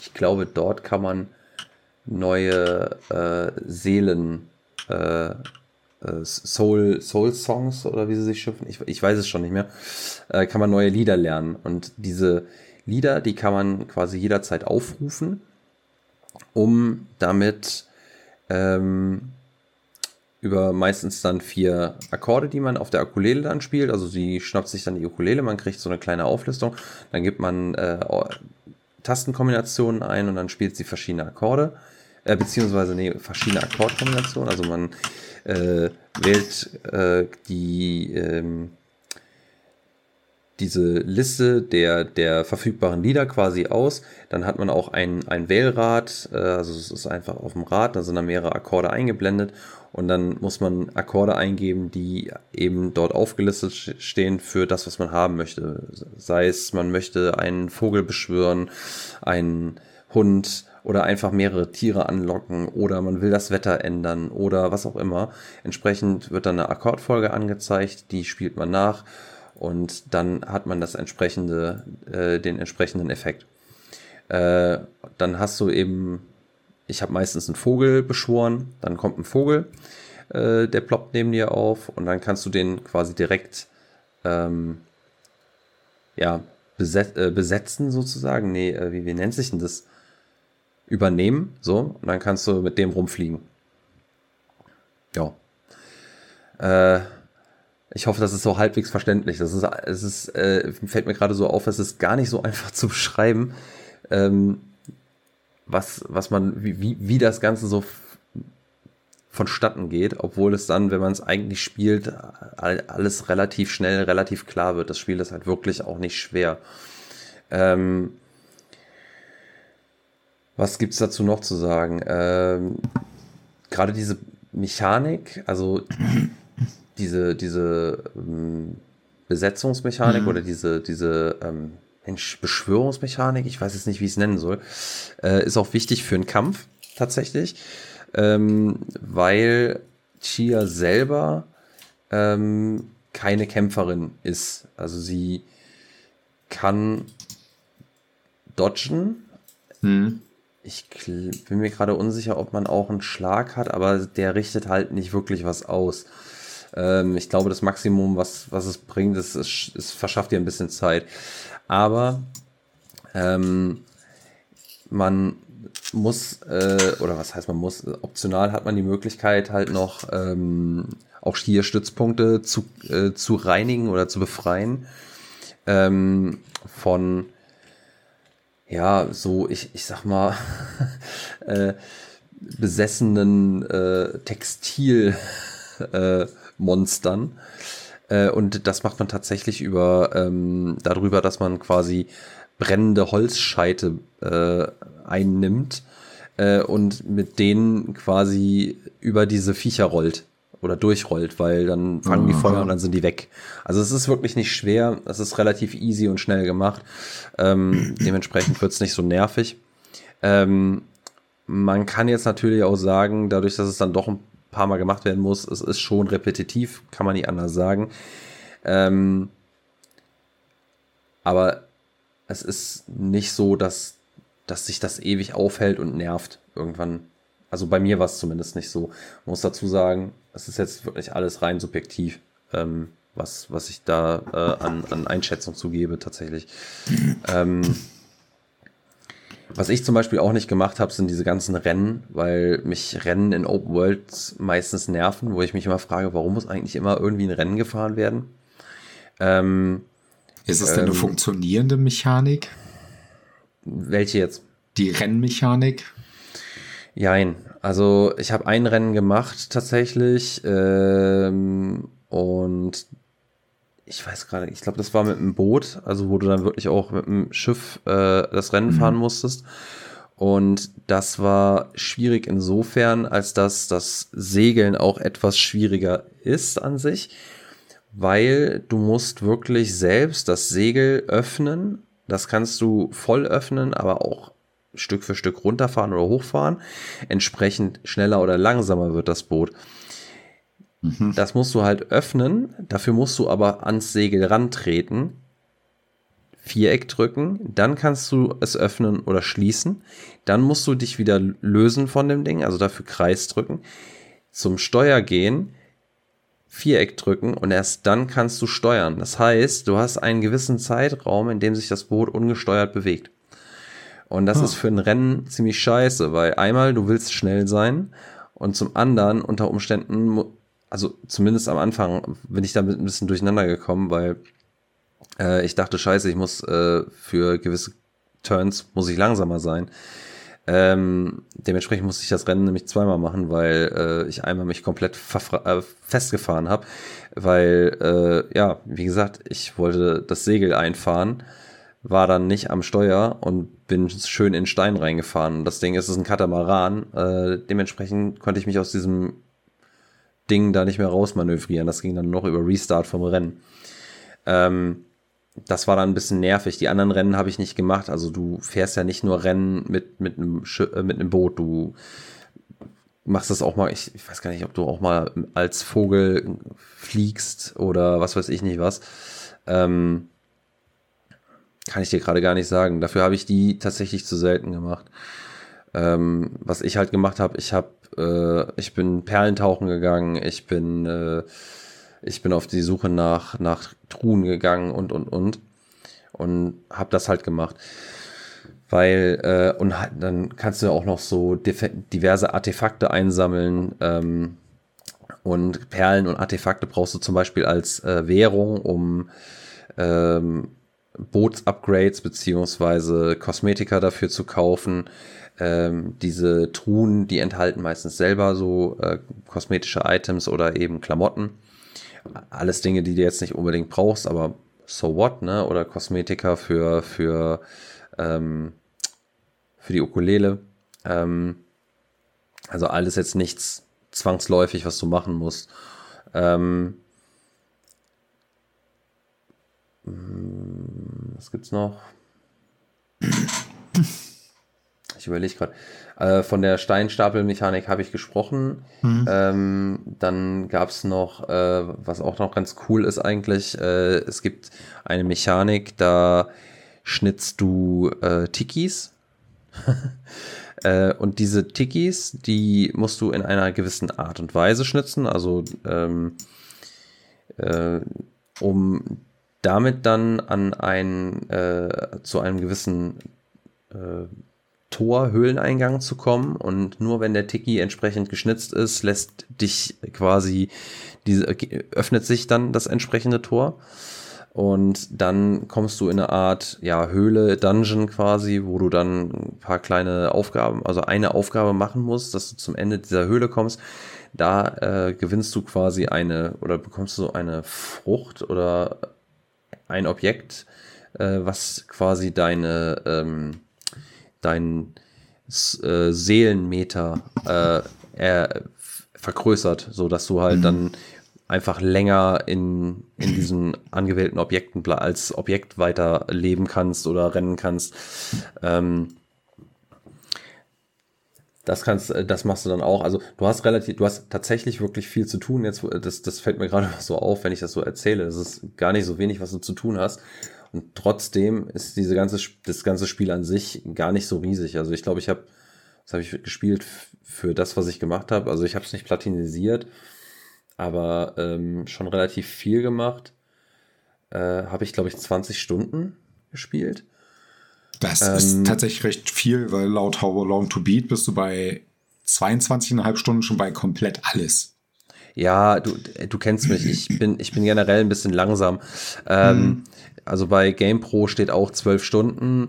Äh, wenn ich, also ich glaube, wenn ich mich weniger, also wenn ich weniger ein bisschen, wenn ich weniger erkundet hätte, mir weniger die Welt angeguckt habe, ich bin auch ganz gerne mal unter Wasser, als, auch als Fisch rumgeschwommen und sowas, weil das alles echt schön gestaltet ist. Mir gefällt der Artstyle wirklich gut.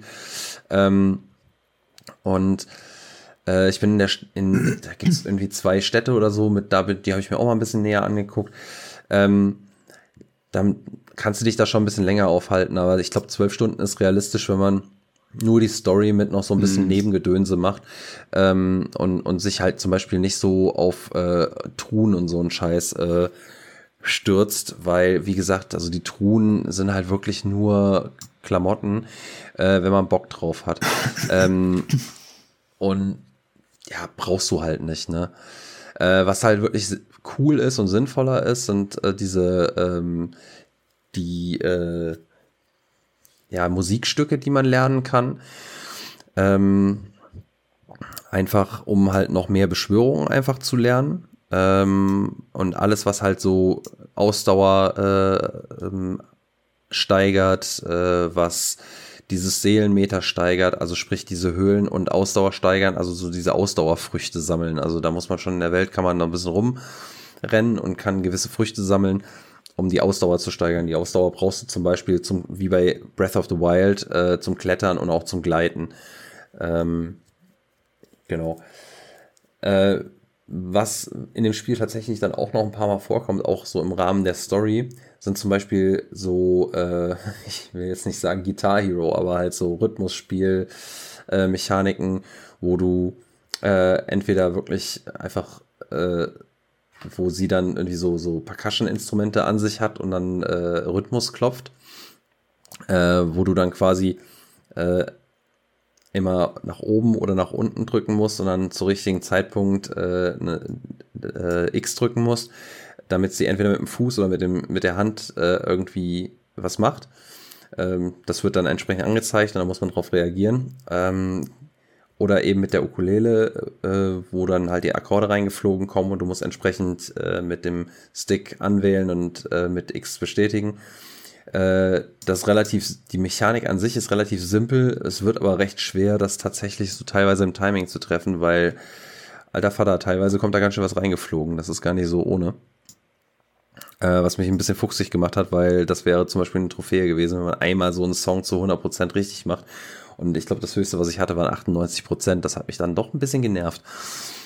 Ähm, ja, aber summa summarum, also äh, ich hatte wirklich äh, wirklich Spaß mit dem Spiel und ich persönlich würde es empfehlen für jeden, der Bock auf so, ein, so eine kleine Indie-Perle hat, die äh, ein bisschen, bisschen anders ähm, sein möchte, insofern, als dass es quasi so ein bisschen mehr auf, äh, ich sag mal, eine andere Kultur den Finger zeigt, so ein bisschen zeigen möchte, wie, wie die andere Kultur äh, so drauf ist. Ähm, und das Ganze auf eine sehr charmante Art und Weise. Ähm, ein bisschen wholesome, nicht zu viel kämpfen. Also ich finde es, ich finde es eigentlich ziemlich angenehm ähm, zu spielen für so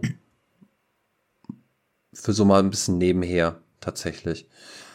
Ähm, Eine Frage habe ich trotzdem kurz. Du meintest jetzt Gameplay mechanisch ist es abgesehen davon, dass man Stein spielen kann, was durchaus ein cooles Feature ist, trotzdem sehr bekannt vom reinen Design her, oder? Mm, mm. Ja, wie gesagt, also ähm, es ist jetzt nichts, ähm, also rein vom Gameplay her ist es nichts, was man nicht schon mal irgendwo anders mm. gesehen haben könnte. Ähm, aber es ist sehr gut umgesetzt, meiner mhm. Meinung nach. Äh, es ist technisch nicht perfekt. Ich hatte äh, hier und da, ich glaube mal, den ein oder anderen Crash. Mhm. Ähm, ich meine, ich hatte hier und da auch mal einen Clipping-Fehler oder sowas, aber im Großen und Ganzen ist es eigentlich in einem ziemlich guten Zustand. Ähm, da, vor allem dafür, dass es halt ein kleines Team ist. Äh, und es ist halt wirklich, ähm, also ich sag mal so, es wurde am Anfang als mega kreativ ge, äh, dargestellt und schön gehypt. Ich persönlich würde jetzt sagen, es ist nicht so gigantisch kreativ, wenn man es jetzt nur vom Gameplay-Aspekt sehen würde äh, und auch von der von der Open World Gestaltung her. Ähm, es hat aber, wie gesagt, dadurch, dass es halt äh, eine, also wie diese, dieses Augenmerk mal auf Neukaledonien, beziehungsweise ein, eine, ein, eine ähnliche Umgebung einfach mal zeigt, mhm. äh, einfach ein bisschen mehr Kultur reinbringt äh, und da so ein bisschen mhm. mehr auf seine Wurzeln äh, zeigt, Kultur zeigt, ähm, vielleicht auch so, ich, da kenne ich mich tatsächlich zu wenig aus in der Geschichte, vielleicht auch so ein bisschen eigene Mythologie reinbringt, ähm, finde ich es wieder sehr kreativ und interessant dadurch. Und das ist so ein Punkt, den finde ich, den muss man auch hervorheben. Ich finde auch diese Mechanik, wie gesagt, mit diesem Seelensprung sehr kreativ mhm. und äh, die macht auch tatsächlich Bock. Ähm, ich hätte mir nur gewünscht, dass, äh, also gut, man muss dazu sagen, was heißt, hätte ich mir gewünscht, das stimmt auch nicht ganz. Ich muss dazu, ich, ich habe das Spiel überhaupt nicht als Spiel, wo man viel kämpft, wahrgenommen. Für mich war das tatsächlich eher so ein Spiel, boah, das kannst du auch gut als Kind spielen. War dann teilweise von einer gewissen ähm, Schwarzhumorigkeit, beziehungsweise manchmal äh, leichten Doppeldeutigkeit, beziehungsweise teilweise auch relativ brutalen äh, Herangehensweise mancher Erzählstränge oder mancher Erzählung ähm, eher verblüfft tatsächlich. Also hätte ich dann teilweise nicht mitgerechnet. Und ähm, ja, also da, das, Spiel, das Spiel hat tatsächlich äh, die auch doch die eine oder andere Überraschung dann doch parat. Ähm, auch, auch im Erzählerischen. Und dementsprechend. Und was ich halt auch gut finde, ist, dass das ganze Ding halt auch nicht so lange dauert. Ne? Dementsprechend, ich würde äh, würd jetzt nicht sagen, dass das Ding das innovativste und geilste Spiel aller Zeiten ist, auf gar keinen Fall. Aber für das, was es darstellt und was es sein will, ähm, ja, tickt es für mich alle Boxen. Also da finde ich, kannst du nicht viel meckern. Das ist für mich eine, eine solide äh, 7 von 10, weil ähm, ja, weil es halt einfach mal so ein so ein nettes kleines Ding für nebenher ist. Nicht perfekt, nicht überragend innovativ, aber es, es, es macht sehr, sehr vieles sehr, sehr gut. Okay. Eine Frage hätte ich trotzdem noch. Würdest du denn sagen, es bringt einem die äh, Kultur von Null, äh, Null, Neukaledonien denn ein bisschen näher? Oder ist es eher so ein bisschen so ein Gimmick, wo man sagt, ja, nett, aber da fehlt noch was? Mm, Dafür kenne ich mich in der Kultur von Neukaledonien zu wenig aus.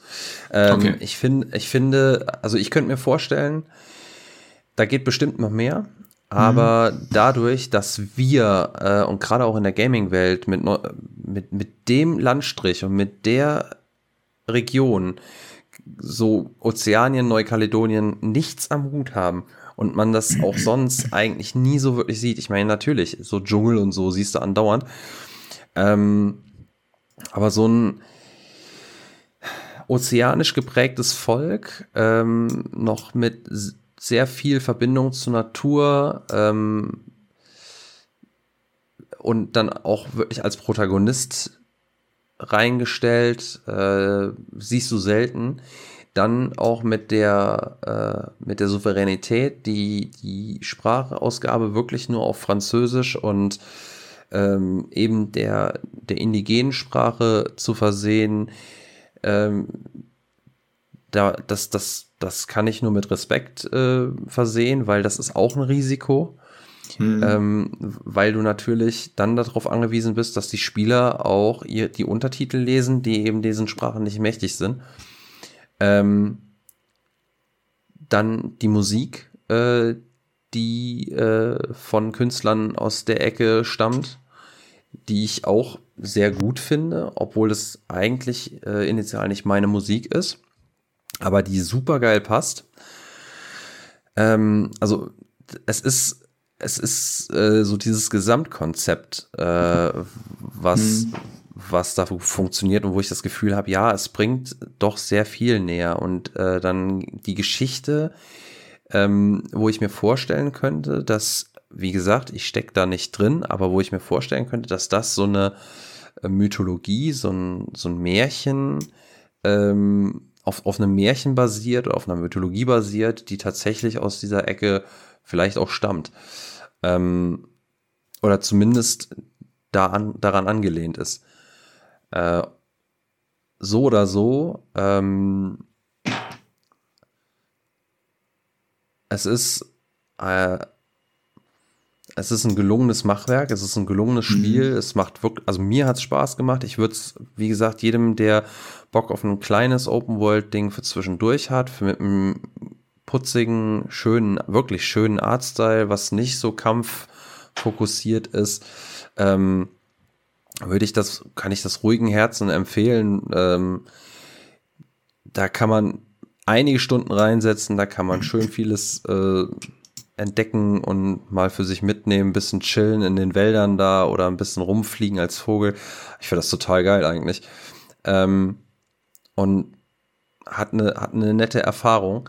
Ähm, wenn man da halt, wie gesagt, jetzt nichts gigantisch Geiles, Großes erwartet, ähm, ist das, ist das für mich eine Empfehlung wert. Und wie gesagt, also ich habe mich ja wie länger drauf gefreut. Am Anfang habe ich eher gedacht, so, ist so ein Kinderspiel, aber tatsächlich hat es mich dann irgendwann gereizt, vor allem weil mich dieser Artstyle halt auch immer wieder kriegt. Mhm. Okay. Und ja, also mich freut es halt auch für das Studio, ne? Also das, äh, das Spiel ist ja auch bei uns gut angekommen. Hier der Game Pro-Test, äh, da hatten sie 83 gegeben. Ganz so hoch würde ich jetzt damit nicht gehen. Ähm, aber äh, wie gesagt, also für mich ist das eine solide 7 bis 7,5 äh, mhm. auf jeden Fall wert. Und also ja, es ist ein schönes Abenteuer mit einer äh, mit einer sympathischen Protagonistin, die sabbelt auch nicht so viel, das muss man auch dazu sagen. Ähm, und auch sympathischen Charakteren äh, so, soweit und ja, auch eine ziemlich ziemlich interessante Story. Nicht unvorhersehbar, aber interessant. Okay. Äh, ja, kommen wir ein bisschen weiter. Mhm. Wir sind schon bei in einer Stunde zwölf, rate ich jetzt einfach, wenn die Produktion ja, durch ist. Ja, fast. Äh, ich will nur einen kurzen Ersteindruck zu Alan Wake 2 geben. Ich hatte zwar bei Instagram kurz gepostet, dass ich das jetzt mal angefangen habe, auch wenn ich mich sehr lange geweigert habe, das Spiel zu kaufen. Also, was heißt sehr lang? Das Spiel ist rausgekommen und ich habe es trotzdem gekauft. Aber innerlich habe ich mich sehr lange geweigert, weil kein physischer Release. Das war schon sehr scheiße. Ähm, ich bereue es trotzdem nicht. Ich habe momentan richtig viel Spaß an dem Spiel. Bin bei roundabout äh, drei Stunden, keine Angst, ich werde jetzt auch noch nicht spoilern oder so. Ich muss kurz so ein bisschen die ersten paar Minuten ein bisschen erklären, damit man versteht, was Alan Wake 2 tatsächlich geworden ist. Denn es ist im Vergleich zu seinem Vorgänger kein Mystery-Thriller-Game, sondern es ist tatsächlich ein waschechtes Survival-Horror-Spiel mit Detektivelementen.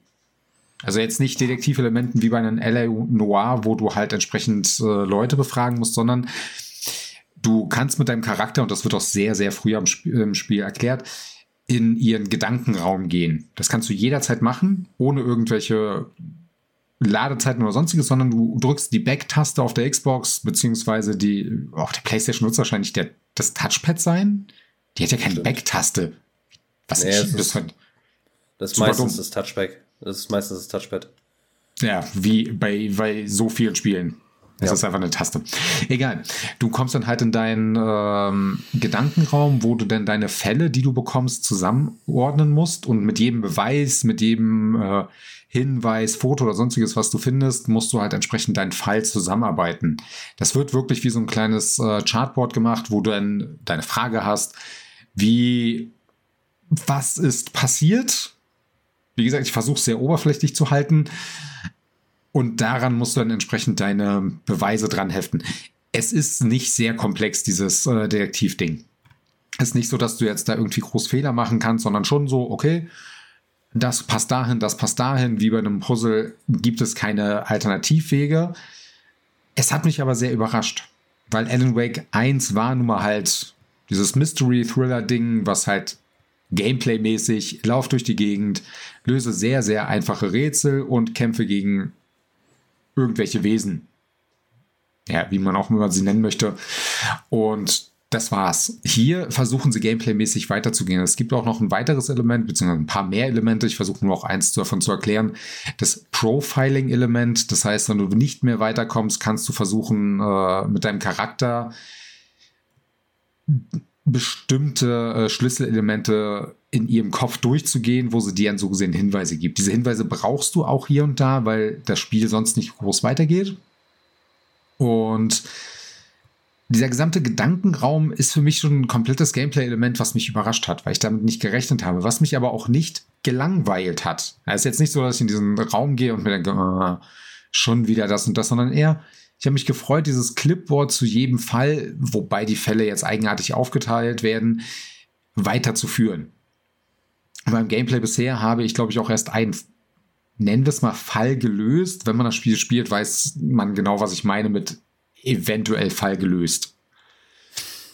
Ähm, wie gesagt, das Profiling bringt dann in dem Moment weiter und der andere Part von dem Spiel, der wichtige und größere Part, ist halt ja das Survival-Horror-Ding. Gameplay-mäßig bleibt es so ein bisschen das Übliche. Du hast halt deine Taschenlampe, du hast deine Waffe und musst damit entsprechend die Gegner erst mit deiner Taschenlampe stunnen, nennen wir es mal sowas wie stunnen, und da, danach mit deiner Waffe abschießen aber im Vergleich zum Vorgänger nicht so einfach. Du musst sie natürlich dann, äh, wie beim Vorgänger, indem du deine Taschenlampe fokussierst. Du hast auch nicht nur dieses Ding, okay, du brauchst für jedes Fokussieren zwei Energizer-Batterien. Ich glaube, Energizer war damals der Werbepartner tatsächlich von denen oder irgendein anderes. Ja, die hatten einen Werbepartner dafür. Was, ja, ich glaube, im Remaster war es dann nachher nicht mehr so. Nee, nee, da nicht. Also ich habe nur das Remaster gespielt, da äh, könnte ich mich nicht dran erinnern, dass es da waren es nur Batterien, ja. Ja. Ähm, ist hier ein bisschen anders, auch nicht ganz so penetrant aufgebaut. Das beim Vorgänger war es so, du hast halt im Grunde immer zwei Munitionsarten, die du dauerhaft haben musst. Hier ist es so, dass du mit einer Batterieladung nicht nur einen Gegner kriegst und es auch nicht penetrant ist. Im Gegensatz dazu, die Munition, die im Vorgänger zuhauf da war, ist hier nicht zuhauf da. Du hast nicht die Möglichkeit zu sagen, okay, du ballerst wie ein Irrer durch die Gegend, denn dann kommst du nicht weit. Ich musste mhm. wirklich den Schwierigkeitsgrad nochmal runterstellen, weil ich äh, an einem gewissen Punkt nicht mehr weiterkam, weil ich zu viel daneben geschossen habe. Nicht, weil das Spiel jetzt irgendwie scheiße optimiert ist oder so, sondern wirklich, ich habe in der Hektik und in dem Stress nicht richtig geschossen und das hatte der Vorgänger nicht. Der Vorgänger hatte für mich sehr selten wirkliche Stresselemente, eher vom Spiel ähm, ja erzeugte Stresselemente, sprich zu viele Gegner, die auf mich zugerannt sind, also musste ich eine Fackel zünden. So war es im Vorgänger. Hier in dem Spiel ist es, also im Nachfolger ist es vielmehr so von mir selber erzeugt, weil ich diesen Stress selber auskriege. Es ist auch so, dass das ähm, Art Design sehr in diese Survival-Horror-Richtung geht.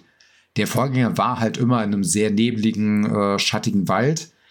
Hier ist es ein dunkler Wald. Mit Nebel und ein bisschen Mondschein und ein unfassbar ekelhaftes Sounddesign, weil überall irgendwas irgendwie ein bisschen raschelt. Und dann mhm. kommt ein Gegner und es ist nicht Dead Space laut, sondern anders. Es ist atmosphärisch laut. Der Gegner macht halt dann Geräusche. Und doch, das ist, es erinnert sehr stark an Resident Evil in einem Wald. Was es, glaube ich, gar nicht gab bei Resident Evil bisher. Resident Evil 4 schon, also aber nicht, nicht jetzt, nicht jetzt, äh, äh, doch auch auch ähm, auch im Wald, auch ja. recht, auch recht pro, ähm, prominent, ja. Hm. Aber sonst würde mir auch nichts einfallen. Aber ich, da muss ich auch sagen, stecke ich nicht so hundertprozentig drin, aber bei Resi 4 weiß ich's und ich glaube, ja, sieben nur marginal und acht sieben weiß am Anfang. Nicht. Nee, acht eigentlich nur auch da zum Intro. Gespielt. Man mhm. muss auch sagen, wenn wir jetzt wirklich diese Vergleiche zu anderen Spielen mit diesem Setting setzen, wirst du kaum schaffen. Äh, ähm, zum einen auf optischer Basis, äh, Alan Wake schafft es, einen so unfassbar dichten Wald mit Vegetation, mit äh, allen möglichen Details zu erschaffen. Das habe ich in einem Spiel vorher so nicht gesehen. Was Wald-Settings angeht, würde ich sagen, war für mich entweder The Vanishing of Ethan Carter oder Days Gone tatsächlich so ein äh, Paradebeispiel. Beide haben eine richtig, sehr, äh, richtig schöne, dichte Vegetation gezeigt für sowas. Alan Wake setzt nochmal eine ganze Schippe oben drauf. Überall mhm. weht irgendwie ein bisschen Fahnen im Wind, irgendwelche anderen Gräser, die da äh, sichtbar sind, die Äste, die sich bewegen. das Spiel wurde nur für die Current Gen entwickelt und das merkst du dem Spiel auch an. Und dafür, dass es auch eine komplett eigens entwickelte Engine ist, diese Northlight Engine, die verwendet Remedy ja schon ein bisschen länger, die haben sie wirklich gut weiterentwickelt. Es sieht wirklich richtig gut aus auf den Konsolen. Ich spiele es momentan auf der Series X. Soll rein auf äh, optischer Basis auf der PS5 nicht viel schlechter aussehen, nur schlechter laufen von der Performance her kommen beide nicht an den PC ran, aber selbst mein PC, der jetzt keine beschissene Grafikkarte hat, wird das Spiel nicht in voller Auflösung mit Raytracing-Effekte bringen, denn für PC-Spieler der negativste Punkt, das Ding hat, frisst deine Hardware auf. Wirklich, dein PC ist äh, zwei Jahre alt, ja, wird gefressen von dem Spiel. Das Spiel kann das, dein, dein Setting kann das, äh, dein äh, Setup kann es nicht so darstellen, wie du es gerne hättest. Für die Can it run Alan Wake? Ja, also das, den Kommentar habe ich zweimal online gelesen, dass äh, Can It Run Crisis abgelöst werden könnte. Mhm. Für die höchsten Einstellungen verlangt das Spiel eine 4090. Alter, was? Ja, genau. Eine 4090, die selbst jetzt im Angebot mit viel, viel Glück ähm, ja so bei 1,7 liegt. Ja, Mahlzeit. Ja, ja, das, äh, das für die höchsten Einstellungen. Es sieht trotzdem auf den Konsolen wirklich sehr gut aus. Um wieder zum Thema zurückzukommen. Ähm, wie gesagt, das habe ich so in der Form, äh, was Vegetation in einem Wald angeht, nicht gesehen. Was die Handlung angeht, wie gesagt, ich will nicht viel spoilern, gerade auch, weil äh, du das ja auch noch spielen willst, Tobi. Mhm. Äh, grundlegend. Mm, ähm, ähm, äh, ah ja. Es kommen Namen vor. Viele oh, Namen wow. aus dem Vorgänger. Also Alan Wake zum Beispiel. Alan Wake zum Beispiel ist ein Name, der in dem Spiel äh, relevant ist. Ich weiß auch von Agent Nightingale. Also ich habe schon ein bisschen was. Äh, Nightingale, äh, genau, äh, ist, das ist jetzt kein großer Spoiler, ist das erste Opfer, was man in dem Spiel untersuchen muss. Und dein Partner ist Alex Casey. Ja, Sam Lake. es ist fucking Sam Lake. Ja. Wenn ich sein Gesicht sehe, denke ich mir so, oh, scheiße. Es ist gut animiert. Es ist nicht Max Payne 1 animiert, aber ja gut, es Max Payne 1 war auch einfach nur, Max Payne 1 war ja auch nur ein draufgematschtes JPEG. Boah, ich hatte, ich weiß, wusste echt nicht, ob ich das überhaupt in diesem Podcast ansprechen kann, aber ja, Alex Casey, gespielt von Sam Lake. Ich, ich weiß nicht, ob Sam Lake einfach wirklich äh, ein Narzisst ist, der sich überall sehen will, oder ein Typ ist, der wirklich Humor hat. Denn er kann nicht schauspielern. Das, nee, das würde ich ihm nicht geben, dass er Schauspielern kann, aber er passt leider in diese Rolle rein. Irgendwie funktioniert er und äh, für die Leute, die Alan Wake 1 gespielt haben, Alex Casey ist gleichzeitig ja auch äh, eine Figur aus dem Buch, was Alan Wake im ersten Teil geschrieben hat vorher. Mhm. Das wird garantiert in der Story noch irgendeinen relevanten Part haben, hat es für mich bisher nicht. Deswegen ist das auch kein Spoiler, dass der Typ äh, Alex Casey heißt. Ich habe meine Vermutung, die möchte ich jetzt aber auch nicht laut äußern, weil auch da wieder, das würde ein bisschen spoilern, wenn ich jetzt meine Vermutung äußere. Ich würde sagen, was die Story angeht, ich bin wirklich, wirklich richtig gespannt, wie es weitergeht. Es ist wieder so ein bisschen in Kapiteln aufgeteilt, wie halt bei einer Fernsehserie. Das heißt, hast du ein Kapitel durch, hast du am Ende auch ähm, ja sowas wie ein Musikabspann. Es kommen keine Credits abgelaufen, aber es läuft sowas wie so ein Musikvideo, was aber kein professionelles Musikvideo ist, sondern diese visualized äh, Musikvideos, die man bei YouTube mittlerweile mhm. zuhauf kennt. Ich glaube, mhm. jeder, der irgendwie mal ein komplettes Album bei YouTube ge gesehen hat, weiß, was ich meine. Es ist wirklich nur eine Animation, die im Hintergrund läuft. Aber es ist wirklich sehr gute Musik. Äh, auch Poets of the Fall, die Band, die seit Max Payne 2 bei Remedy immer mit dabei ist, hat einen Auftritt in dieser Band, äh, ach, Band, einen Auftritt in dem Spiel, beziehungsweise nicht nur einen Auftritt, äh, auch da wieder unter ihrem Pseudonym Old Gods of Asgard. Auch das ist kein Spoiler, weil das schon vorher bekannt gegeben wurde. Aber ein sehr cooler ja schon Auftritt. Aus dem ersten Teil. Ja, da haben sie sich ja auch so genannt. Ich glaube bis heute, das wird irgendwelche lizenzrechtlichen Gründe haben, dass sie sich Old Gods of Asgard genannt haben. Oder irgendwas anderes, was ich in dem Spiel noch nicht weiß. Also ich habe richtig Bock weiterzuspielen. Ich würde es bis jetzt nach drei Stunden auch wirklich weiterempfehlen. Falls ihr euch unsicher seid, wartet bis nächste Woche, wo ich ein spoilerfreies Review gebe. Mal gucken, ob ich das hinkriege. Ich werde echt lange Notizen schreiben müssen dafür. So, und äh, damit der Podcast nicht zu kurz wird, haben wir noch was für euch. ich weiß nicht ganz, wird. Warte, ah, war, war, ganz ehrlich, ich würde fast vorschlagen, lass mich noch ein, zwei Fragen zu Alan Wake stellen. Ah, na gut, damit der Podcast länger wird. Nee, wir machen den Spoiler-Cast nächste Woche. Sicher. Sicher. Weil, guck mal, äh, Spider-Man ist echt noch nicht lang draußen. Äh, mhm, lass den mhm. Leuten noch ein bisschen mehr Zeit. Es gibt auch Leute neben uns, die auch arbeiten müssen.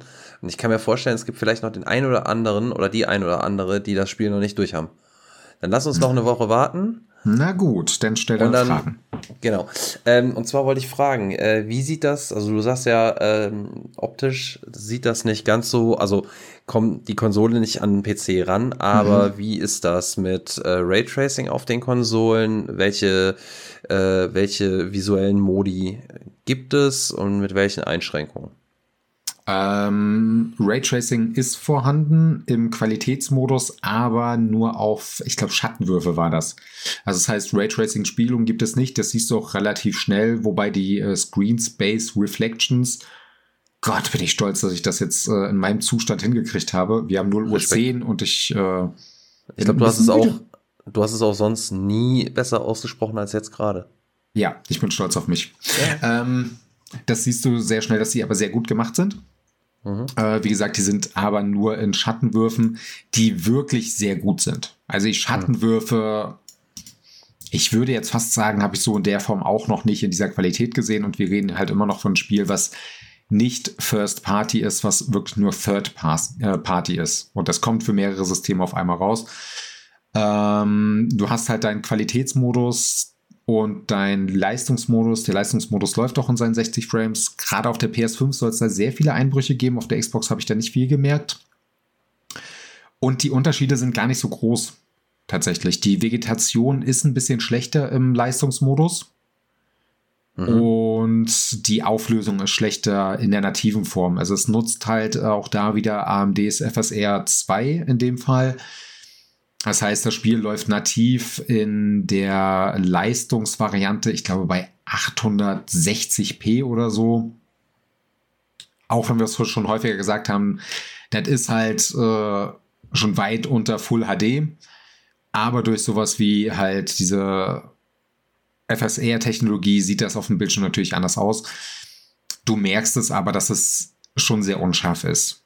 Auch mhm. die ähm, Vegetation, das ist hier und da schon bemerkbar, dass das äh, schlechter ist. Ich würde aber sagen, für die Leute, die sehr viel Wert auf die 60 Frames legen, ist das alles akzeptabel. Das ist durchaus in den 60 Frames sehr gut spielbar, ohne zu sagen, es ist ein hässliches Spiel oder so. Tatsächlich konzipiert war dieses Spiel auf den Konsolen für die äh, 30 Frames, also für den Qualitätsmodus der halt, wie gesagt, nochmal besser aussieht und äh, auf keiner Konsole wirklich Probleme macht, was die Framerate angeht.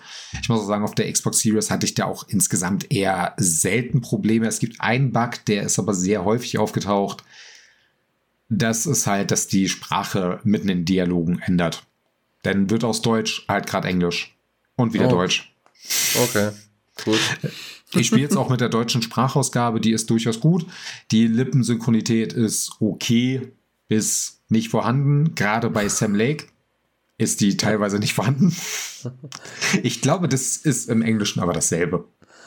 Ach, deswegen, du, äh, du glaubst einfach nur, der kann nicht schauspielern. Das liegt nur daran, dass da die Lippensynchronität nicht ist. Ja, und an seinem Gesicht. Das irgendwie immer grenzdebil guckt. Immer.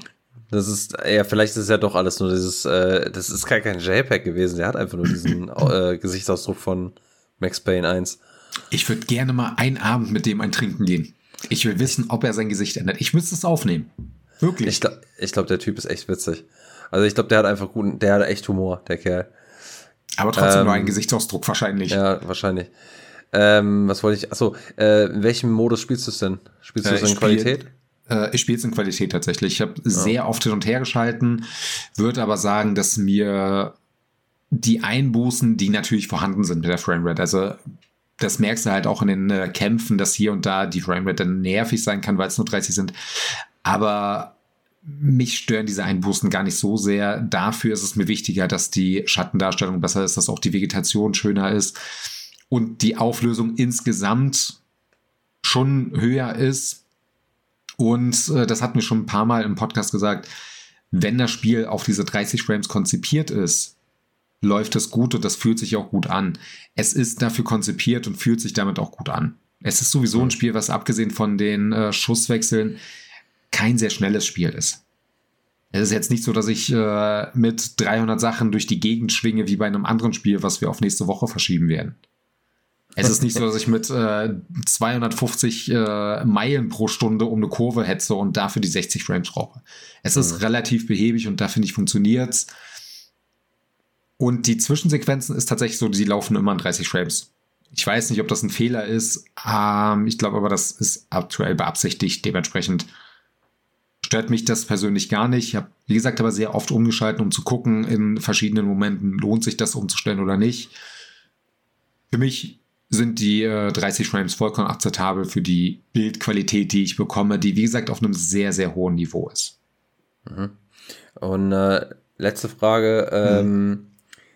storytechnisch, äh, sagst du, ähm, also wie schließt äh, der zweite Teil an den ersten Teil an und braucht man den ersten Teil, also muss man ihn gespielt haben, um den zweiten Teil zu verstehen? Also würdest du empfehlen, den ersten Teil vorher gespielt zu haben, bevor man den zweiten spielt? Empfehlen? Ja, absolut. Man muss halt sagen, der erste Teil fühlt sich auf heutiger Sicht wirklich clunky an, selbst auf, äh, in der Remastered-Version. Das hast du ja vor ein paar Monaten selber gemerkt. Du hast es ja mhm. vor ein paar Monaten nochmal gespielt. Und da merkst du halt schon, hm, heutzutage spielt sich das nicht mehr so gut für die Leute, die sagen, ja, ich habe nicht Zeit oder ich muss mir so ein uraltes Spiel nicht mehr ansehen. Guckt euch vorher wenigstens eine Story-Zusammenfassung an und nicht eine drei Minuten Story-Zusammenfassung, sondern durchaus die längeren denn Alan Wake hat eine sehr tiefgreifende Story und es baut darauf auf. Viele Namen, die du hörst, viele Umgebungen, wie sie dargestellt werden, sind wichtig. Es sind natürlich sehr viele neue Story-Elemente. Aber ich würde sagen, wenn du vorher Alan Wake 1 nie gespielt hast oder dich mit der Lore von dieser Umge von dieser Welt nicht auskennst, wirst du Schwierigkeiten haben in dieser Welt. Es gibt auch keine gute Zusammenfassung vorher. Und es geht halt schon los mit deinem Partner, der Alex Casey heißt. Es wird zwar thematisiert, dass er Alex Casey heißt, aber warum das so wichtig ist, erfährst du halt nur dann, wenn du den Vorgänger gespielt hast. Und das ist wirklich wichtig. Insgesamt spielt es halt 13 Jahre nach den Ereignissen. Trotzdem ist es wichtig, die Ereignisse zu kennen. Wenigstens so halbwegs. Für mich war es halt sehr interessant. Ich habe das Remaster leider nicht mehr geschafft durchzuspielen vorher dass ich tatsächlich so diesen Punkt habe, wie auch die ähm, Leute im Spiel, es ist halt fast ein Jahrzehnt her, also über ein Jahrzehnt für die im Spiel, was da passiert ist. Und mm, ich finde es recht sympathisch, wenn man es damals durchgespielt hat und heute den Teil durchspielt, ohne den anderen Teil nochmal zu kennen. Weil es dann eher so ein Ding ist wie, ah, das stimmt, daran kann ich mich erinnern. Eher so ein, ich komme zurück in einem Gefilde, wo ich schon mal war. Jo, gut. Äh, ich bin gespannt. Ich bin mal gespannt, wann ich das spielen kann. Ähm, sonst muss ich mir bei dem noch irgendwann kommenden Spoilercast die Ohren zuhalten. Ja, du, ähm, ich versuche da möglichst äh, spoilerfrei weiter vorzugehen. Ich ja. weiß, dass ich da nicht sehr ausführlich drüber reden kann. Ähm, das Einzige, was ich vielleicht noch erwähnen würde, aber das ist ja mittlerweile, glaube ich, jedem bekannt, Remedy vermischt halt ihre ganzen Spiele in eine Welt zusammen. Mhm. Und es lohnt sich auch sowas wie Control oder äh, Quantum Break vorher gespielt zu haben. Ach, Quantum um Break auch zu, noch. Ja, und nur am ab und zu mal sich zu denken, ah, das kenne ich. Ist ja, ja, cool. Du hast ja Control gespielt, ne? Ja, genau, genau. Ja. Kannst du dich an den Wissenschaftler erinnern? Ja, ja, ja da ja. gibt es ein Buch von dem, was da rumliegt. Außerdem ist der Wissenschaftler der Schauspieler, der auch Alan Wake darstellt. Ja, ja, das äh, mit dem Schauspieler ist gar nicht relevant, das mit dem Buch finde ich halt super cool. Ja. Und es gibt viele Elemente in dieser Richtung, die merkst du halt nur, wenn du wirklich auch drauf achtest. Es lohnt sich insgesamt auf die Umgebung auch zu achten, weil die halt wirklich detailliert ist und du an jeder Ecke denkst, oh, da hat sich jemand ja Gedanken gemacht. Es wirkt äh, immer wieder so wie, haben die jetzt einen Entwickler, der nur dafür zuständig ist, um den dritten Weg, den ich gar nicht nehmen soll, äh, zu animieren und zu gucken, was man da alles machen kann. Und das ist halt das, wovon auch viele Zeitschriften und sowas ge äh, geschrieben haben. Es ist halt detailliert. Es ist, es fühlt sich an, als würdest du in einer halboffenen Welt rumrennen, obwohl es eigentlich nur ein Schlauch mit drei Abzweigungen ist. Das muss man hinkriegen. Ja. Also ich bin gespannt tatsächlich. Ähm, äh, ja, Jetzt hast du mir den Mund wässerig gemacht, aber ja, geht, geht, geht im Moment einfach nicht. Ich muss, ich muss vernünftig bleiben. Äh, wer weiß, es ist vielleicht wie äh, jedes andere Spiel, was jetzt seine zwei Wochen Hype bekommt und danach aber den nächsten Hype. Ich meine. Ja, das mag sein. Viele aber Spiele sind es für dieses Jahr ja nicht mehr, ne? Nee, das stimmt. Aber nur, also ich sag mal so, nur weil der Hype dann vielleicht in der Öffentlichkeit nicht mehr so groß ist, heißt es ja nicht, dass ich keinen Hype mehr drauf habe. Ähm, das stimmt. Da bin ich ja, ähm, bin ich ja vielleicht ein bisschen anders als, äh, zumindest bin ich ja, äh, also die, die, die große Öffentlichkeit, ja, die große öffentliche Wahrnehmung äh, spiegelt nicht unbedingt meinen, meinen persönlichen Hype wieder. Gut. Nachvollziehbar. Da äh, könnten wir über ein anderes Spiel, aber da werden wir nächste Woche drüber reden, was einen sehr ja. großen Hype bekommen hat. Ja, ähm, genau. Spider-Man nächste Woche, ähm, weil. Eine Woche habt ihr noch Zeit, das durchzuspielen. Ansonsten ja, spoilern wir euch wie die fucking Hölle. Genau. Fuck, und, wie wir äh, euch den, das Ende verraten, die Mitte verraten. Das, ähm, reicht jetzt auch.